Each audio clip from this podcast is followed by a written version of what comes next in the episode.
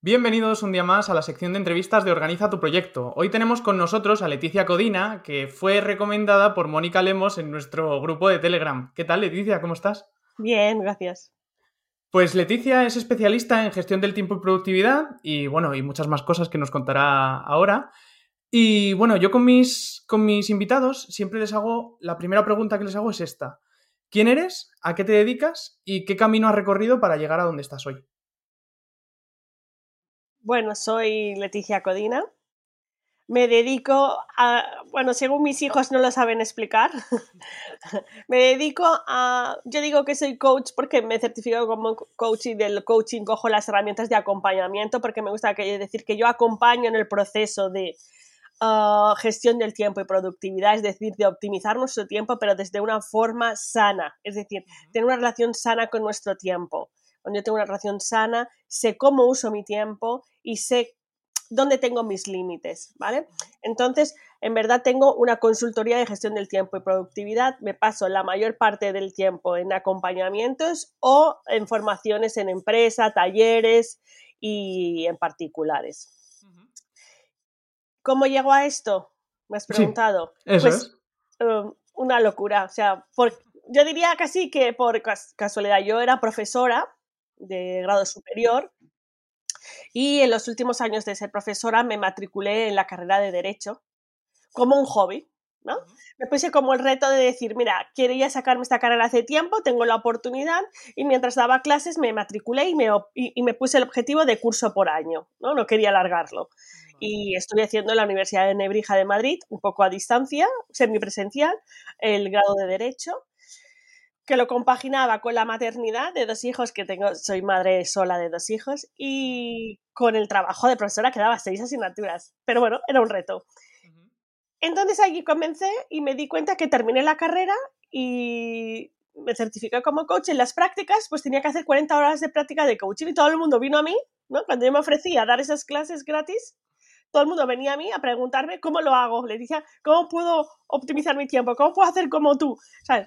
Entonces, dije, pues mira, eh, es el, me cogí una, un despachito súper pequeño, que es que medía 11 metros, y ahí empecé a atender a las personas. Al principio era para el, para el proceso y luego me di cuenta que es que... Y decidí dejar mi trabajo porque no me sentía ya... Dar clases siempre he dicho que tienes que sentirte realizada porque es como te absorbe mucho la energía. ¿sabes? Si no estás... Yo había llegado a mi tope necesitaba emprender y aparte quería pasar más tiempo con mis hijos, quería tener más libertad de horarios y utilizando las herramientas de planificación y de programación de profesora, ¿no? obligatorias. Utilizando tantas herramientas que tenía de, tantas experiencias, pues decidí emprender y comencé como coach de gestión del tiempo y productividad en el 2017. Y desde entonces, pues aquí estoy. Y tema clientes, ¿cómo, ¿cómo, diste a conocer eso? Además del boca a boca de toda la gente que te, que te vino a pedir consejo y demás. Ah, tengo que decir que soy muy afortunada de que me ha venido mucha gente. comencé, es verdad que yo comencé el emprendimiento mm, con, pensamiento de empresa, no de emprendimiento. Es decir, contraté profesionales para marca personal, enseguida, o sea, eh, empecé con una web, empecé a tener una... Para mí era muy importante, o sea, dar una imagen de... No, porque a veces confundimos con el emprendimiento como, bueno, estoy empezando, tengo que aprender, soy una ONG, voy por la vida. Entonces, ahí dije, no, o sea, yo quiero algo serio y para ser serio tienes que hacer, ¿sabes? Como siempre digo yo, ¿no? La ley de la, ley de la reciprocidad, lo que das es lo que recibes. Por lo tanto, es, verdad que comencé ya con esto, comencé con un equipo de marketing que me ayudó a posicionarme y luego pues tengo que decir que el boca a boca, el, participar, porque yo redes sociales en sí como Instagram no tuve hasta el 2019. Solo tenía LinkedIn y, y trabajaba mucho de formación de empresas, porque trabajaba para varias empresas de recursos humanos como, como docente externa, entonces me moví mucho así. Y, así comencé, comencé, y luego ya es verdad que las redes sociales me han ayudado a amplificar muchísimo mi mensaje. Y el training, por ejemplo, no, nació hasta el confinamiento. Fue en el confinamiento que lo creé encerrada en mi casa, el training. Y, tras estos cinco años, ¿qué es lo que te motiva para, para seguir ofreciendo ese servicio, para seguir ayudando a clientes y, y demás? Mi pasión por el tiempo. Es decir, es que disfruto. Yo cada vez que eh, cojo un cliente nuevo o es que para mí es un reto, yo siempre digo, yo soy muy selectiva, eso sí que es verdad, porque yo siempre digo, al final de nosotros hablan nuestros resultados. No es cuestión ni de dinero ni nada, es tu resultado. Entonces, soy muy selectiva a la hora de coger la gente, porque si las personas ya veo que no están predispuestas, es decir, que van más por un factor externo, quiero hacer porque está de moda, eh, hacer el coaching está de moda, ¿no? yo siempre digo, utilizo la palabra coach, pero detrás de coach hay carreras, máster. De hecho, estoy todos los años formándome. Hace poco terminé un posgrado, pero es que antes hice un curso en la Universidad de, Gestión del Tiempo. Es decir, no es que sea solamente el coaching como, como digo, el acompañamiento de qué colores las nubes. No, no, no. Si quieres optimizar tu tiempo, has de utilizar herramientas y has de tener uh, actitudes, como digo yo, actitud positiva, disciplina y planificación y organización, porque es que al final, si no, es imposible. yo, puedo querer muchas cosas, pero solo tendré en lo que ponga el foco. Claro, eso es. Y a día de hoy. Ay, perdona. No, no, no, no, solo te decía eso, que, que, al final soy muy selectiva y siempre digo al cliente que cojo, yo ya creo en ti. O sea, yo creo, yo creo que lo puedes hacer. Y entonces es un poco eso. Entonces, mi, mi apasión es, y luego soy una persona que tiene una mente muy creativa que siempre está trabajando, entonces solamente puedes desarrollarla cuando emprendes. Claro, eso es. Entonces siempre estoy creando, siempre estoy disfrutando de cada cosa que hago, a veces me equivoco, por supuesto, muchísimas, otras funcionan y, y siempre estoy haciendo prueba-error. Eso es. Sí, sí, al final cuando haces es cuando empiezas a ver claro. el resultado de las acciones, eso es.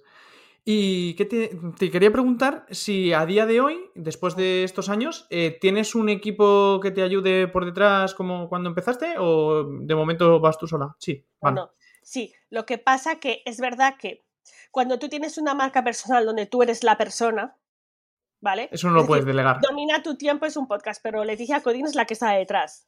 Entonces, ah, yo llevo todo lo de las redes sociales. No, no puedo delegar porque la gente lo que quiere es hablar conmigo. ¿vale? Pero sí es verdad que tengo un equipo creado externo, es verdad que, que, es un poco el que lleva el soporte técnico de la web, el soporte técnico de la shop, el que un poco pasa acciones, mis ideas, acciones técnicas, porque claro, yo me, me, mudé a online con el confinamiento y antes del confinamiento es que no tenía, yo te digo, no tenía redes ni nada, entonces tuve que mudar toda la empresa a online. Entonces, eh, eh, eh, ahí es como empecé. Luego me he sentido tan a gusto que dejé mi despacho y dejé todo para trabajar, el teletrabajo me iba genial con la maternidad, con los hijos y he continuado. Es verdad que siempre estoy pensando, tengo que coger un despacho físico, pero es que estoy tan cómoda. Claro, claro, sí, al final. Es que lo voy dejando, ¿sabes? Y, y, sí, sí, tengo un soporte técnico. Lo que, que, siempre digo lo mismo, igual que cuando el training. Hasta que empezamos el día uno, es mi equipo, pero el día uno soy yo. Yo siempre soy la que contesto. Genial. ¿Y mm, cuál consideras que ha sido el mejor momento de tu carrera profesional hasta ahora? Sabes, es que del emprendimiento me quedo en que es una constante evolución. Yo no soy para nada Leticia Cuida de 2017. Mi proyecto ha ido mutando, hemos mutado la página. Es verdad que las fotos y todo el pues, concepto básico se ha quedado, ¿no? yo siempre digo que el emprendimiento cada cinco años se remueve. Te encuentras en un momento diferente. Y entonces, eh, yo diría que ha habido montañas rusas, ¿sabes? Ha habido bajones, ha habido... Ahora mismo, en este momento, a día de hoy diría que es ahora, porque he, he pasado una época en la que un poco estaba más abajo, que decía, ¿sabes? Le decía, eh, se te estás el podcast, por ejemplo, me sacó un poco de mi, de mi zona de confort porque yo lo abrí como, como un poco un reto, un hobby entre un mastermind que tenía y tal. Y de repente, ¡boom! ¿Sabes? 40.000 escuchas en un año, ¿sabes? Mm, de todo el mundo. Te llega que estás posicionado al número 2 en Venezuela, no sé, y dices, pero bueno, que esto era un. Sí, sí, es una locura. ¿eh? de 7 minutos, que, que yo aposté por esto porque yo dije, yo soy así, pero Ah, ¿qué ocurre? Pues un poco ahí me descolocó un poco porque, ¿sabes? Un poco como el síndrome del impostor, ¿no? Que dije, hostia, es que esto es serio. Y entonces he pasado unos meses, se juntó con el fin de un posgrado bastante duro para mí, de bajón. Entonces decidí, como siempre, para mí el tiempo lo optimizo cuando siento que estoy perdida, paro. Me reubico. En este caso, cogí los dos meses de verano, julio y agosto. Viajé mucho, estuve y reubiqué todo. Y creo que he vuelto ahora con las pilas cargadas. Entonces diría que mi momento es ahora. Genial. ¿Y cuál consideras que, que ha sido el peor? ¿Algún momento que hayas dicho, ahora lo he pasado realmente mal? O... Sí, yo creo que mm, es tópico, ¿no? Pero el, el, confinamiento me hizo, yo tenía la agenda de ese año ya llena hasta el año siguiente de formaciones en hoteles, de viajes, y un poco, ¡pum!, se me cerró todo, ¿sabes? Y dije, hostia, Leticia, estás muy confiada en, ¿sabes? Pero mira lo que te acaba de demostrar la vida. Yo siempre digo que el confinamiento para mí fue una prueba de fuego. Entonces ahí mi mente cambió, dije, me tengo que, tengo que amplificar, tengo que adaptarme a las nuevas tecnologías mm, y mudé online. Fue duro porque me acuerdo que a la semana del confinamiento me invitaron para dar una ponencia por Zoom. Yo creo que ese vídeo no lo he visto de la vergüenza ajena que sentí. Yo no me veía, yo no sabía quién estaba. Bueno, o sea, fue un tremendo caos. Claro. Y, y, creo que el confinamiento me hizo abrir la mente. Justo un año antes había empezado con Instagram y pasé de 100 seguidores a montón en nada de tiempo. y, entonces creo que fue esa, esa época. Qué bueno. Y mm, tienes, o bueno, ¿qué piensas tú que, es importante a la hora de captar y retener clientes? ¿Qué, después de estos aprendizajes que has tenido en estos cinco años, ¿qué crees que es esencial? Que no se pueden perseguir los clientes. Porque no hay nada peor que forzar. Yo siempre digo, o sea, uh, atraílos con tu contenido, atraílos uh, con tu expertise. También le digo al cliente, a veces me vienen clientes que están un poco quemados de otras, digo, es que también es vuestra culpa que no miráis, ¿sabes? Entonces, el tema del coaching, no, coach, pero no miráis qué hay detrás. Coach es un título que se puede sacar hoy en día mm, fácil, pero no miráis que detrás haya un expertise, que haya un Sí, la formación. La formación es básica y hay gente que no lo tiene en cuenta. Es que yo digo, yo cuando quiero un médico busco un licenciado en medicina, busco algo, ¿vale? Entonces yo, de las ventas lo que he aprendido es que no se pueden forzar. Porque entonces atraes a un público que no es tu objetivo y solo es como, mm, al final, em, una nube borrosa en tu trabajo. Entonces, creo que al final es aceptar que tienes que tener un contenido bueno, tienes que tener una atención buena, es decir, porque también veo muchos, no sé si tú has visto proyectos que, que mm, se molestan mucho en la imagen, pero luego no en la, e, en, la atención, y eso es fundamental. Y la verdad es que eso es lo que he aprendido, que, que, hay que hay que... Y luego es eso, buscar que funcione, porque si no hay conexión, es que no funciona. Claro. Yo creo que, vamos, desde mi punto de vista, la palabra coach sí que se ha pervertido bastante en los últimos años, porque ya mm, era un título que se lo ponía casi cualquiera, que sin, ningún background, sin ninguna eh, experiencia o formación. Y sí que es verdad, pues eso, que a la hora de buscar a alguien que, yo qué sé, si yo quiero un psicólogo, no me fío del primero que veo en internet, sino que veo, busco una persona que realmente está formada en eso y que me lo puede demostrar, ¿no? Pero Javier, ¿no te pasa a ti que, vale, es verdad que ah, yo tengo mucho debate con esto, ¿no? Siempre mucho, mucho, debate del coaching sí, el coaching no, poner coach, consultor, tal. Yo para mí, por ejemplo, poner la palabra mentora no me gusta, porque una mentoría supone otra cosa para mí. Primero tiene que ser un expertise claro en ese campo, sino cómo vas a ser mentor. No vas a ser mentor de ingeniero si no tienes ingeniería o si no tienes experiencia demostrable. Por lo tanto, uso el coaching porque yo creo en él como un acompañamiento y es lo que yo siempre digo, sobre todo en la gestión del tiempo. Hay gente que me dice, hay un post Leticia, muchos clientes míos, post Leticia, después de haber trabajado pues con las herramientas que doy, es como, y muchos dicen, me escriben y me dicen, porque yo tengo que decir que de casi todos mis clientes luego se han convertido amigos o amigas. Claro. Si son de la isla donde yo vivo, Yo tomo cafés, como, ceno con ellos, encantadísima. Si no lo son, pues tengo relación por, por, sí, redes. Online y demás. Sí, sí, sí, sí. Entonces, es importante que esto lo tengamos en cuenta también, que, que las conexiones se crean para que se creen red.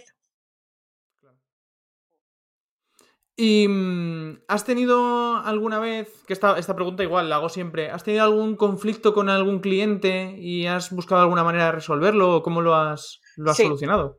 Sí, porque lo que te digo, hay personas que quieren hacer las cosas, pero luego no quieren aceptar que hay que cambiar.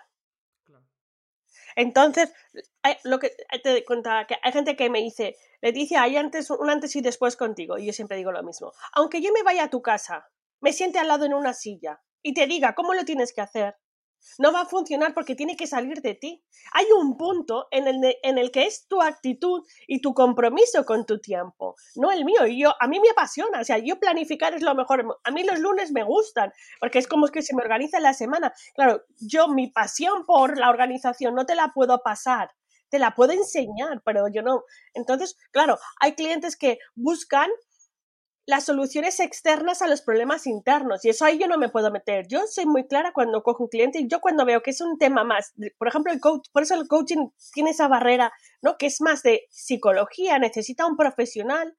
Los derivo a profesionales porque yo no puedo cumplir esas expectativas. Yo soy simplemente organizo tu tiempo. Claro, si es problema de mentalidad, ahí ya no. Claro, o no como tú lo utilices. Claro, si tú no estás dispuesto a, tener un compromiso con lo, lo que digo siempre. Las agendas funcionan, sí, si la usas. No, si no la usas. Mm, sí, si la compras en función de tus necesidades. No si las compras porque son bonitas.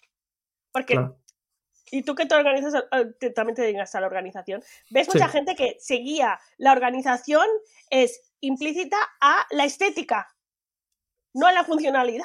Eso a veces a mí me sorprende muchísimo. Sí, sí, sí. De hecho, pues las agendas de Mr. Wonderful son un bestseller, pero, pero, luego las usas una semana y las dejan por ahí. Pero si es que a mí cuando me dice, Leticia, ¿me ayudas a escoger una agenda? Digo, claro, en una sesión lo hacemos, porque es que hay unas preguntas tan claves como, ¿te gusta escribir o no te gusta escribir? ¿La quieres llevar contigo o la vas a dejar en un sitio? Ah, va a ser para utilizarla mucho, pues no las cojas de cartón con las escritas que se rompan, ¿sabes? Ah, conceptos muy básicos, pero que al final la gente no las tiene en cuenta. O sea, las agendas de Mr. Wonderful, pues si lo que quieres es una frase bonita, escríbete tú, las que te gusten y las que te motiven. Pero es una agenda, su función es la planificación y, el control del tiempo, no es eh, motivarte, porque el problema lo tienes tú. Claro, eso es. Pues ya que estamos con, el tema, eh, ya quería preguntarte, como te he dicho antes, este podcast trata sobre organización. Claro. Y, quería preguntarte cómo organiza Leticia Codina su, día a día. Mira, hay una frase, yo te voy a decir que yo si algo tengo es que todo lo que yo utilizo antes pasa por mí. ¿Vale? Entonces, por eso yo soy un poco una mezcla de todo. A mí, el sistema GTD, pues cojo cosas del sistema GTD, de todos los sistemas, pero no tengo un, no, no soy una seguidora que diga, utiliza el especialista en GTD, por ejemplo, ¿no? Entonces, hay una premisa que yo siempre digo a mis clientes y es, si no está escrito, no existe para mí. Ese es el primer paso. Por lo tanto, yo todo lo tengo que tener escrito por anticipado, es decir, una planificación previa y donde me baso en lo que pongo en la agenda. La agenda, segunda pregunta que me harás, ¿de papel o tal? Yo la utilizo híbrida. ¿Por qué? Porque tengo una agenda de papel, porque a mí me gusta escribir, pero no siempre la llevo conmigo. Ah, me gusta que lo que si quedo con alguien escribirlo al momento, entonces utilizo la de el calendario clásico del móvil. No soy fan de las aplicaciones, también lo tengo que decir, ¿eh? Uso las básicas que ya llevan los móviles, ¿para qué más?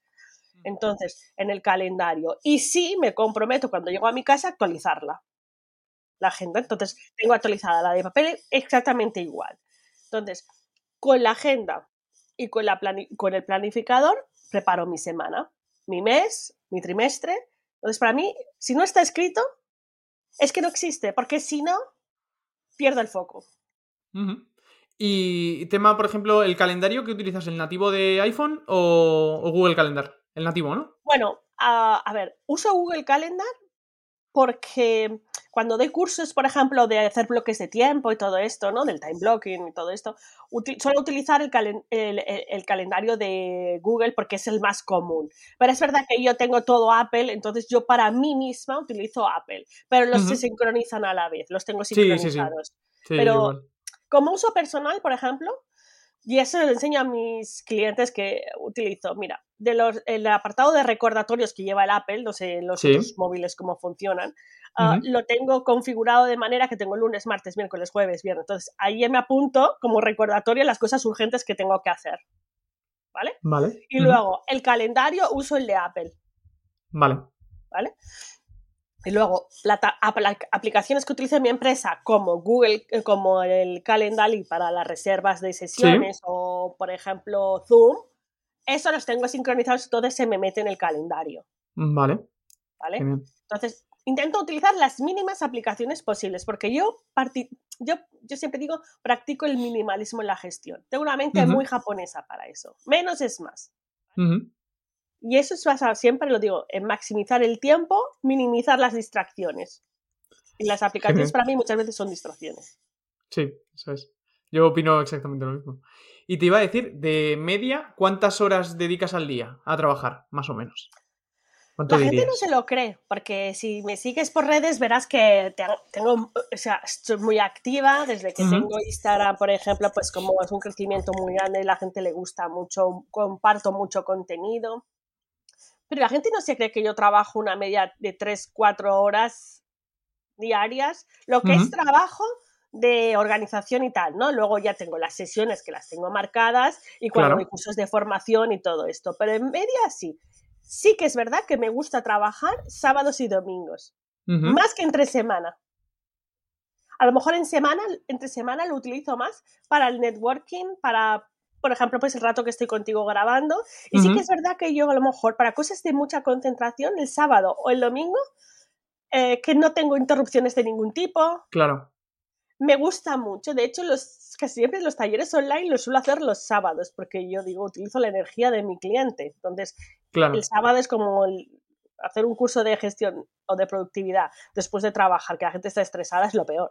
Sí, sí, sí. Te escuchan los primeros 10 minutos. Están como, además están a la defensiva, yo siempre digo son bolas de energía negativa, la que vas a introducir. Entonces me gustan los. Entonces, ya ven, soy rara, ¿no? Trabajo sábados y domingos, pero también entre semana tengo mucho tiempo libre para visitar clientes, mm. para interactuar. Genial. ¿Y cuáles dirías que son las principales distracciones que tienes mientras trabajas y cómo las evitas? Las redes muchísimo porque recibo muchos mensajes por muchas plataformas claro, y las evito, pues la verdad que yo trabajo mucho por bloques. Entonces, no siempre, y yo siempre digo, no es cantidad de tiempo, es calidad. A veces solo hago un bloque de 20 minutos, pero esos 20 minutos no existe nada a mi alrededor. Claro. Y es y solo lo que quiero hacer, ¿vale? Entonces me gusta mucho utilizar bloques de tiempo donde yo misma me predispongo a lo que voy a hacer.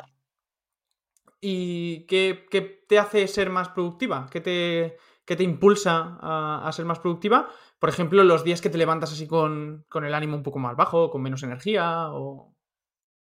Mira, yo, yo digo siempre, la, gestión del tiempo es planificar, aceptar y fluir. ¿Qué quiere decir? Yo planifico por anticipado. De hecho, la planificación es el primer contrato que tienes con tu tiempo porque es, es anticipativa, ¿me entiendes? Entonces, planifico, acepto que lo que he planificado es lo que yo quiero hacer, pero no quiere decir que sea lo que puedo hacer. Influye en función de lo que tú dices, pues a lo mejor un día me levanto que es que, uh, pues mira, tengo algún problema, a veces he tenido un problema en la web y se me ha, ¿sabes? Y dices, mira, eh, hoy no, hoy estoy de mal humor, yo, soy una persona mm, que tengo mucha energía, ¿no? Y a veces estoy arriba y es que soy una moto, nadie me puede seguir. Ah, y a veces pues estoy bajo y digo, pues me tengo que escuchar y a lo mejor pues me dejo ese día para tareas rutinarias, para organizar, me, funciona muy bien el ordenar mi espacio, ¿vale? Y, y fluyo en función de mis necesidades. Y si sé que es un día malo, acepto que tareas a lo mejor importantes que suponen mucha energía no las voy a hacer hoy, las paso a otro día y ese día me permite pues estar, oyes, uh, focalizada a lo mejor en leer, que a lo mejor tengo algún libro interesante que quiero leer o pues lo hago. Haces una reorganización en función de tu, de tu energía o de tu estado de eh, ánimo y demás. Es que tiempo y energía van de la mano. Si tú no tienes energía productiva, si tú no tienes energía, por mucho tiempo que le dediques, va a ser esa sensación de que muchos clientes me dicen, yo me voy a la cama y pienso, hoy me podía haber quedado en la cama porque total no me ha servido para nada. Yo no tengo esa sensación. Porque si siento que no me está cundiendo el día, no es productivo, paro. Analiza por qué. ¿Es por mí? ¿Es por factores externos? ¿Es por necesidades, por ejemplo, la maternidad, la conciliación? Yo siempre lo digo, es algo que mm, es, predispone al caos. Tú puedes tener un día súper planificado y de repente un niño se levanta malo y olvídate. Sí, sí, sí. Yo fui padre hace un mes y, ah, pues tal cual. Tú lo tienes muy reciente, porque los míos ya tienen 16 y 13, ya son mayores. Pero cuando yo me quedé solo con ellos tenían 3 y 5. Imagínate lo que era organizar clases, estudiar con, con bebés, pero lo conseguí, siempre digo, con capacidad de adaptación. Si no es imposible. Siendo flexible es la herramienta básica para la productividad. Sí, desde luego. Yo otra cosa que, me funciona, cuando en los días así que estoy un poco más bajo de energía o de ánimos, es eh, ver el objetivo por el que quiero hacer eso y, decir, bueno, pues si lo hago hoy y me lo quito de encima, es un pasito más que he avanzado hacia ese objetivo que quiero conseguir y ver un poco los objetivos como subobjetivos y como pequeños pasos hacia, hacia donde quiero llegar. Claro, es que es fundamental tener claro qué quieres conseguir y entonces cuando sientes, sobre todo cuando cuando ayuda a la gente en el teletrabajo y en el emprendimiento, siempre digo, aquí hay un problema y es que el líder eres tú, tú eres el responsable y el que administra las recompensas. Eso lo tienes que tener en cuenta. Entonces, claro, si no tienes claro tu objetivo, cuando me vienen opositores, no, pues quiero la oposición. ¿Cuándo es? En junio. ¿Cuánto tiempo hay? Seis meses, vale. ¿Cuánto te quieres dedicar de estudio? Bueno, es que no lo sé, entonces no podemos. Es que es al final un compromiso. Eso es importante que los objetivos. Por eso yo no soy partidaria de objetivos grandes. Es decir, yo soy partidaria de los, eh, de los trimestrales. Objetivos trimestrales que te ayuden a tener eh, resultados que vayas escalando tu objetivo final. Claro. Y que vayas también, que sean tangibles, porque si te pones un objetivo muy grande, al final con las actividades del día a día no ves nada. Piensas que no avanzas y te quedas ahí a mis clientes les pongo mucho el ejemplo de una dieta, ¿no? Porque cuando yo soy mucho de poner ejemplos que a veces te duelen y dices, ostras, ¿sabes? Es que vaya tontería, pero... Y yo digo, vale, imagínate una dieta, ¿no? Me dice, Leticia, quiero adelgazar 10 kilos en 3 meses, ¿vale? En 6 meses. No, es muy amplio. Es mejor pensar, vale, en 5 meses quiero perder 2 kilos cada mes y claro, cuando hacemos una planificación inversa y empezamos a ver que, vale, 10 kilos en 6 meses es una locura si lo piensas, vale, pero 2 kilos cada mes usando una dieta y un plan de ejercicios, pues lo veo mucho más factible. Claro, claro, eso es. Y mucho más medible y, más, y tienes menos posibilidades de decir, es que llevo dos semanas y solo he adelgazado medio kilo y hasta los 10 kilos es que no voy a llegar nunca.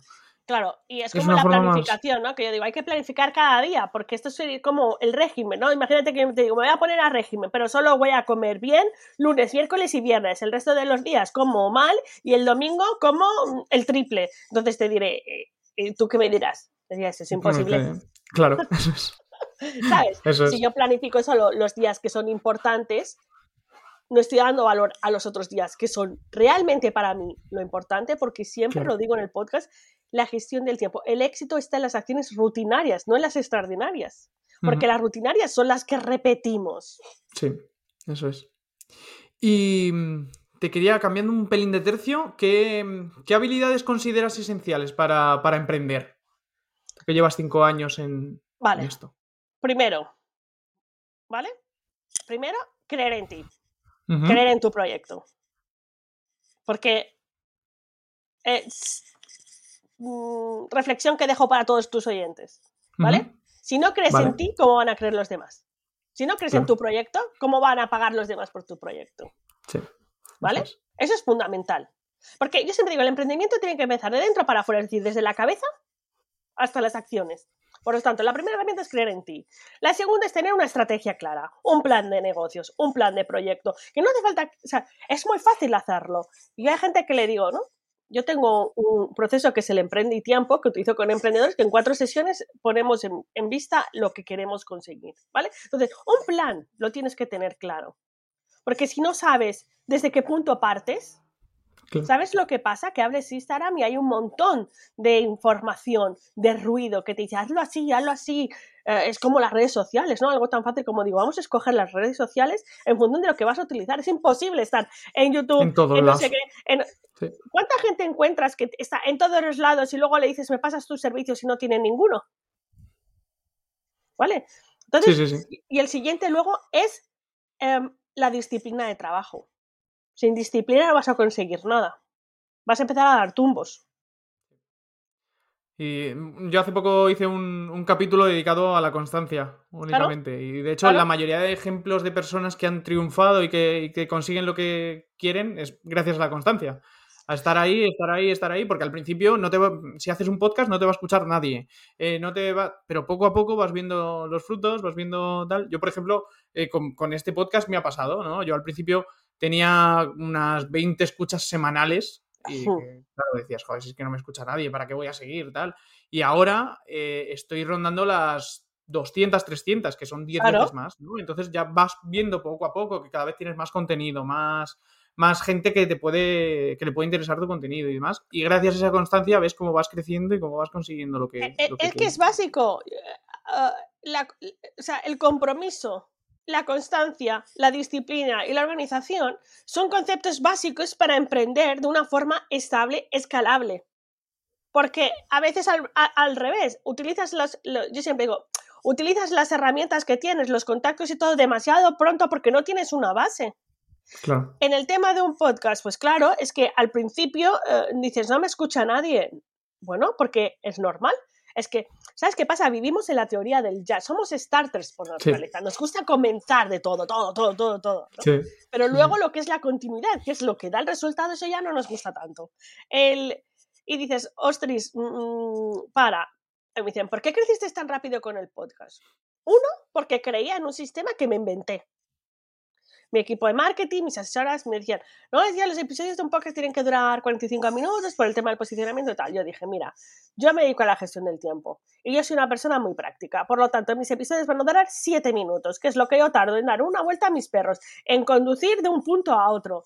Y voy a dar la respuesta a una pregunta clave, o sea, a un concepto clave que se necesita, sí, concreto, y, y, ya veremos. Como es algo que hago yo y como digo siempre, es gratuito, es un recurso gratuito, pues lo voy a hacer a mi manera. Claro, y ahí lo tiene quien lo quiera utilizar. Claro. ¿Por qué tuvo muchas, eh, muchas visitas? Porque yo me comprometí, empecé haciendo tres episodios al a la semana para que tuviera contenido de sobra. Luego bajé a dos y ahora ya que voy por el capítulo 91 voy a uno por semana.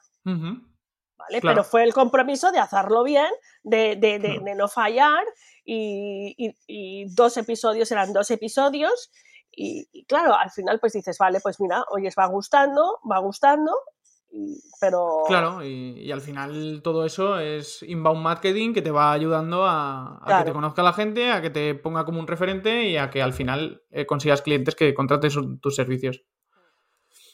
Genial. Y bueno, ya que estamos hablando sobre redes sociales y demás, que, además uno de los problemas que traen las redes sociales es el compararnos con, todo el mundo, ¿no? Al final, eh, tú ves a alguien que hace algo que a ti te gustaría hacer y que consigue resultados antes que tú o lo que sea, y ya piensas que esa persona tiene suerte y que tú no tienes suerte, cosas así, ¿no?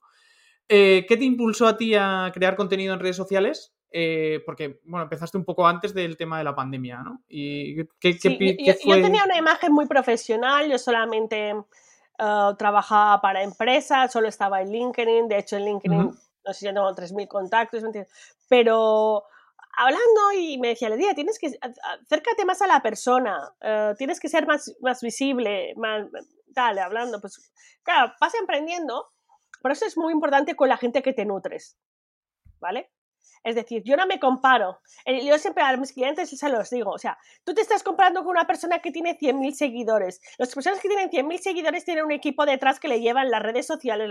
Compárate con las personas como tú. porque no Claro. sirve de nada. Ellas también fueron un día como tú, pero ahora mismo no lo son. Por lo Claro. tanto. Entonces, es verdad que me, me rodeo siempre de muchas personas que me inspiran. Entonces, sí pregunto. Y entonces hablando me decía, le decía, prueba Instagram. Es verdad que como soy así, hice un curso de Instagram para saber cómo funcionaba, para darle valor a mi trabajo, ¿no? Y también una manera de optimizar el tiempo es antes conocer cómo lo vas a usar. Claro. Y creé el, el perfil profesional y la verdad que Instagram pues me ha llevado a muchísimas personas, muchísimas colaboraciones y, y es una herramienta ahora muy potente para mí. Lo que sí que es verdad es que lo controlo muchísimo, no pasar mucho tiempo. Estrategias claras, es decir, yo siempre digo, antes de publicar tiene que tener un porqué y un para qué. Luego tener muy claro que la reputación online es que lo que haces comulgue con lo que, con lo que eres. Por lo tanto, yo, por ejemplo, en mi perfil profesional, es verdad que puedes ganar muchos seguidores bailando, pero yo no soy una persona que baile. O sea, yo Claro, soy una claro. persona práctica, entonces no, no puedo, no puedo hacerlo. O mm, decidí en su día no compartir ni convertir a mis hijos como herramientas de mi emprendimiento. Para mí eso era muy... Porque gusta, es verdad que es bonito, pero, pero, mm, no quiero que mis hijos Claro, claro. Eso es. no, porque luego crecen y, y está ahí. Entonces, pues, mm, entonces, sí que me hice conmigo misma un contrato de lo que quiero y lo que no quiero. Que son para mí lo que no es para mí las redes sociales. Entonces, doy mucho contenido gratuito. La gente me dice, das mucho. Digo, pero es que en la- si- si- practico la abundancia, es que no tengo límite de conocimiento para compartir. No me da miedo compartir Claro, claro. hay gente que tiene miedo y te dice, te voy a dar esto, pero es- escríbete aquí, no, pero aquí, en secreto". no, yo comparto, no tengo ningún problema. Porque. A la hora de ayudar, no es solamente compartir, hay muchas cosas más detrás. Entonces Ujú. comparto mucho contenido, me gusta ayudar a la gente. Y, y Instagram, la verdad es que se ha vuelto para mí, fue un, un cambio muy grande a la hora de emprender. Me volví mucho más humana, ya te digo que cerré la oficina, la consultoría como si estado físico grande que tenía y trabajo más online ahora. Tengo clientes de, todo el- eh, de, de todos los lados, de Alemania, de todos los lados. Qué bueno. Y, y me gusta por eso, un poco más, me ha hecho más humana. Qué bien. ¿Y cómo organizas el contenido que publicas? ¿Tienes alguna herramienta Bueno, que utilizas o alguna forma? ¿O Tengo que decir que soy improvisado? caótica. ¿Sabes por qué? Porque es verdad que, o sea, yo admiro a la gente, pero no sé tú, pero yo cuando abro, abro un episodio del podcast, yo, a- por mucho que planifique los- las temáticas, luego, pues, situaciones que me pasan en el día a día, alguna lectura que me marca, me hace, o alguna pregunta que recibo, hay, recibo muchas preguntas, entonces digo, ostras, pues esto está guay para el podcast. Entonces, un poco, sí tengo estructurado lo, lo que quiero publicar, pero no tanto el cómo o el cuándo. ¿vale? Qué bueno. Entonces, ahora mismo me estoy basando mucho en, en- en sacarle provecho al contenido de, que doy en el podcast. Entonces, sí que es verdad que hago el episodio, lo publico en mi canal de Telegram y luego intento hacer alguna infografía que la gente pues diga, pues mira, el que le entra por los ojos, ¿no? Utilizando un poco el PNL, el que le entra por los oídos me escucha, el que le entra por los ojos me ve, ¿vale? Y, y utilizo mucho ahora eso. Pero no tengo, no te mentiría si te digo, también va en función de que hay semanas que tengo cursos en una empresa o en un sitio que estoy. Entonces, yo no te puedo decir, los lunes y los miércoles publico porque a lo mejor el miércoles estoy en una empresa, no. Claro, claro. Sí, que Priorizo a no ser que, muchísimo. claro, a no ser que tengas una herramienta que la utilices Ah, para pero tampoco me tal, funciona tampoco- por Claro. el hecho de que yo puedo dejar cosas, sí, puedes dejar, ¿no? Planificadas y que se suban solas. Sí, Pero luego contestar, yo soy muy partidaria de que si yo, Claro. por ejemplo, pongo una, un- una cajetín de preguntas en un stories, respondo a todo el mundo. claro. A gente le envío un enlace de, de- del episodio, un episodio que le puede funcionar o tal. Pero si no, no lo pongo, claro. porque no tiene Sí, es que- sentido. Ahí ya perderías la humanidad. En el... Claro, La claro, humanidad que claro. quieres mostrar ya la perderías en el tema de, automatizarlo de alguna forma. ¿Y cómo, cómo gestionas el feedback tanto positivo como negativo que, que recibes de redes sociales? ¿Has tenido alguna vez algún ver. hater por ahí? Bueno, Hater tampoco, pero sí gente, yo qué sé, gente que se mete en cosas que dices, pero bueno, ¿sabes? Pues yo qué sé, que dices, pero pues sí que es verdad que tuve uno, que tuve, es la única vez que bloqueaba a una persona, pero es que no entendía nada. Sí que es verdad que mucha gente ha pasado, algunas personas, a un ataque personal de, a mí no funciona porque a ti no sé qué. Yo digo, bueno, yo te, te digo cómo funciona, no tengo ningún por qué darte explicaciones de mi vida. Tú has puesto esto, pero en una foto hiciste y tal o debes mirar a la cámara, o no sé, yo digo, bueno, tú, o sea, yo, no soy influencer ni vivo de esto, yo te comparto el material y si te gusta bien, si no cierras los ojos, pero no me mareas a escribirme. Sí, pero, a ver, las, las críticas las llevo bien porque, como siempre, pues digo, si doy contenido gratuito es gratis, no lo gratis tampoco, o sea, lo siento muchísimo. Tampoco le puedes poner muchas pegas a lo gratis. Sí, sí lo que sí que lleva mal, que no sé si a ti te pasa, es que la gente te pide como trabajar gratis, ¿no? Y yo digo, ya, pero ¿sabes qué pasa? Que esto que me estás pidiendo es una sesión, porque es un compromiso también que me pongo yo mi nombre, porque yo no te puedo dar un consejo si no tengo antes una información previa con la que poder crear ese, ese consejo porque luego vas a decir que no funciona. Y eso lleva su tiempo de estudio y de, de planificación, de estudio. Yo estudio el caso, las mejoras.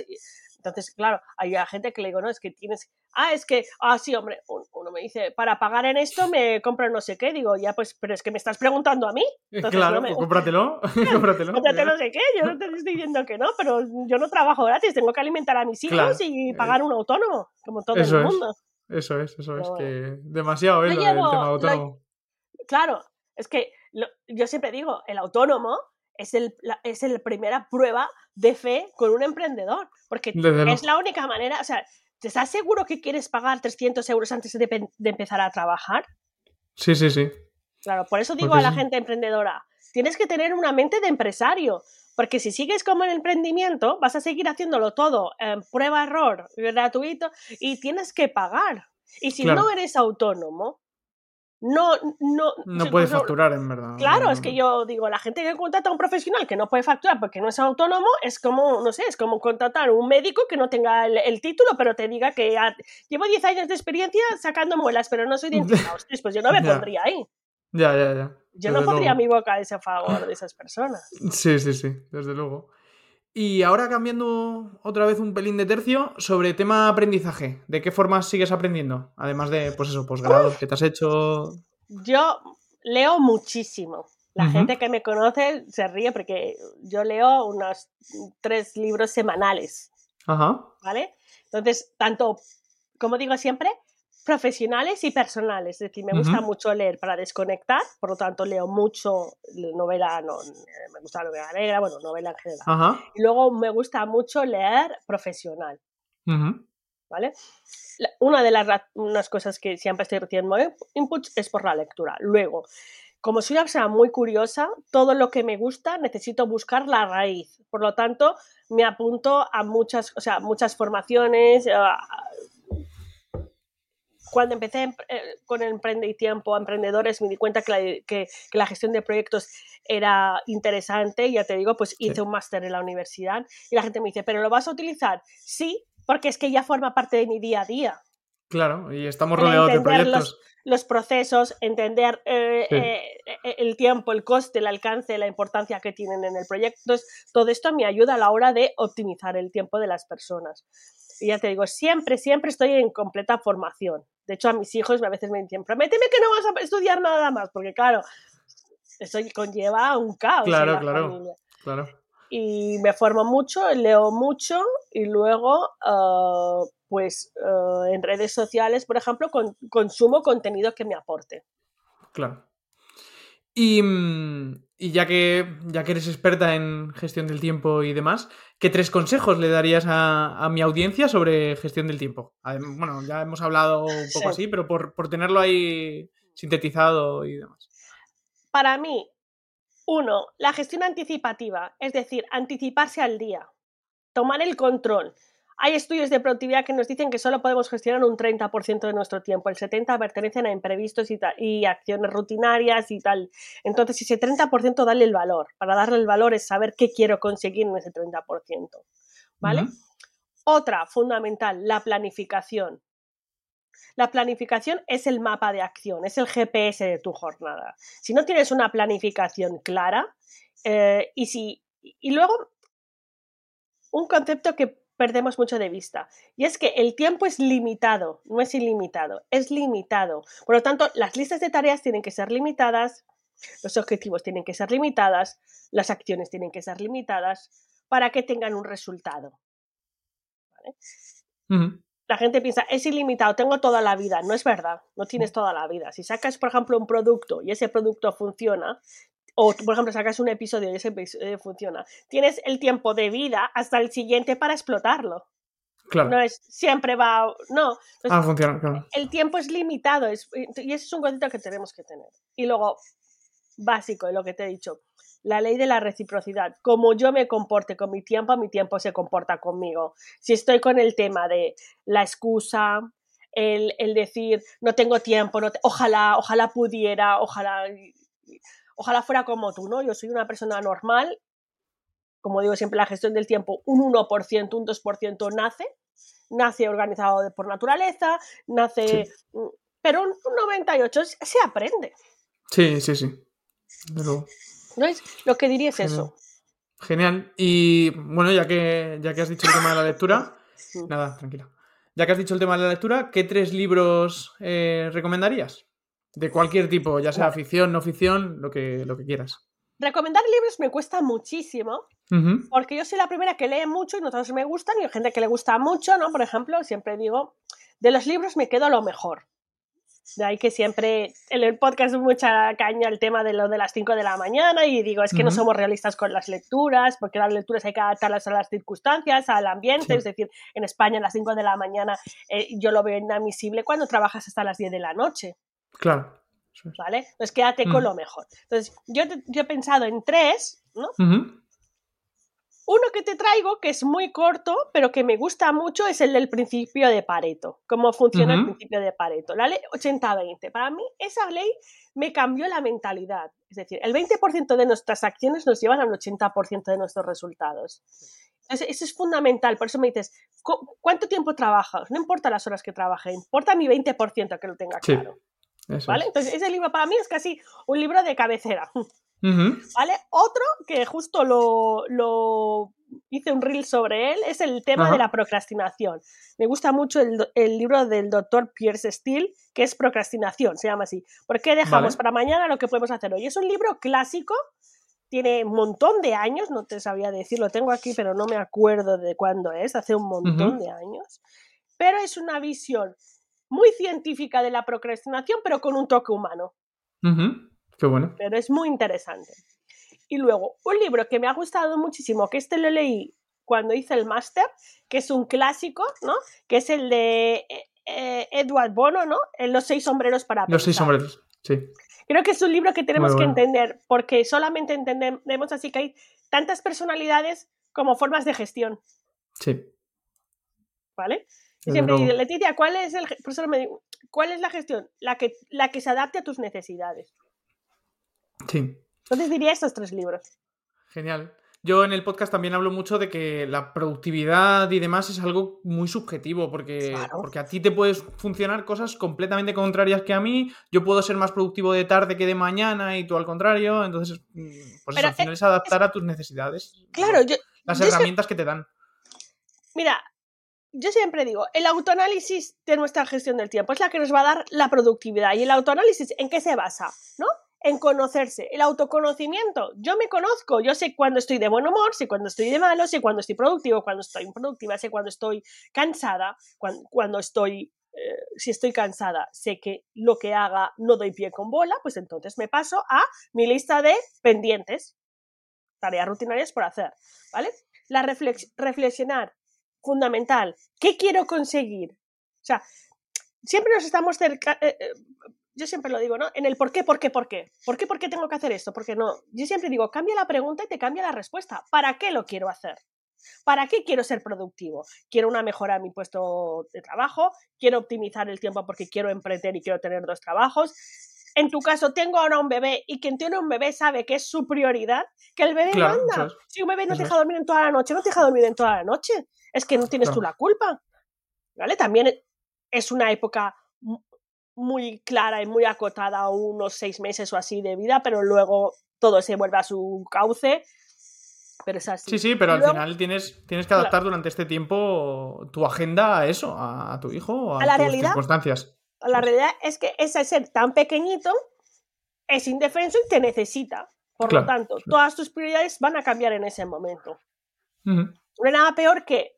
Yo siempre digo que el enemigo de la gestión del tiempo es la expectativa. Crearte la expectativa de. Porque eso Sí, es lo que al final va a marcar tu manera de pensar. Cuando la expectativa no se cumple porque tu realidad es esa, entonces tiendes a qué? El autocastigo, ¿no? Es que yo no sé, es que yo lo hago mal, es que no sé cuántos, es que no sé. Y Fulanita tiene un bebé y lo hace bien, y yo, ¿por qué no? Pues porque a lo mejor su bebé pues mm, duerme y el tuyo no. Pues ya está, Claro, pues porque claro, sí, yo, porque. Entonces, es muy importante que eso lo tengamos en cuenta. Y luego actuar, tener un plan de acción, es fundamental para que el autoconocimiento se convierta en productividad. Genial. Pues ya estamos llegando al final, Leticia. De verdad ha sido una conversación súper interesante. Y por último, pues me gustaría que le dijeras a mi audiencia dónde podemos encontrarte. Bueno, encontrarme en casi todo lo que pone el edificio. Porque tengo un equipo de marketing muy bueno, entonces eh, leticiacodina.com es mi página web, um, mails en info arroba o directamente a mí en leticia arroba leticiacodina.com. Vale. Pero bueno, en redes sociales, en Instagram estoy como codina.leticia. vale. En Instagram, si me escribes un mensaje, siempre voy a contestar, siempre soy yo, soy la única Genial. que lleva las redes. Y luego, pues, el podcast, ¿no? Que se llama Domina tu tiempo, que Domina está en todas tiempo. las plataformas del podcast, tiene unido un canal de Telegram que se llama Vale. Domina tu tiempo, donde la gente que se inscribe al canal pues recibe el episodio al momento, no tiene que buscarlo. A veces Claro. pues les pongo plantillas del episodio. Entonces, en Telegram, yo te digo que un poco estoy por todo. Y en LinkedIn, que también estoy. O sea, con, con- escribiendo Leticia Codina creo que es algo por todo. Genial, genial. Pues lo dicho, muchísimas gracias por aceptar la invitación. Y ha sido un placer conocerte porque al final los dos somos unos apasionados de la organización Sí, es que y demás. Al final, que- si no tienes pasión, o sea, eh, la, la productividad es la pasión que pones, es el resultado que pones entre la pasión y la acción. Eso es. Genial. Entonces, nosotros nos pasa Pues nada, pues lo dicho, un placer. Estamos en contacto para lo que necesites. lo que quieras. Sí, sí, sí. Y muchísimas gracias por venir. Y muchas gracias a vosotros por escucharnos. Nos vemos en el siguiente.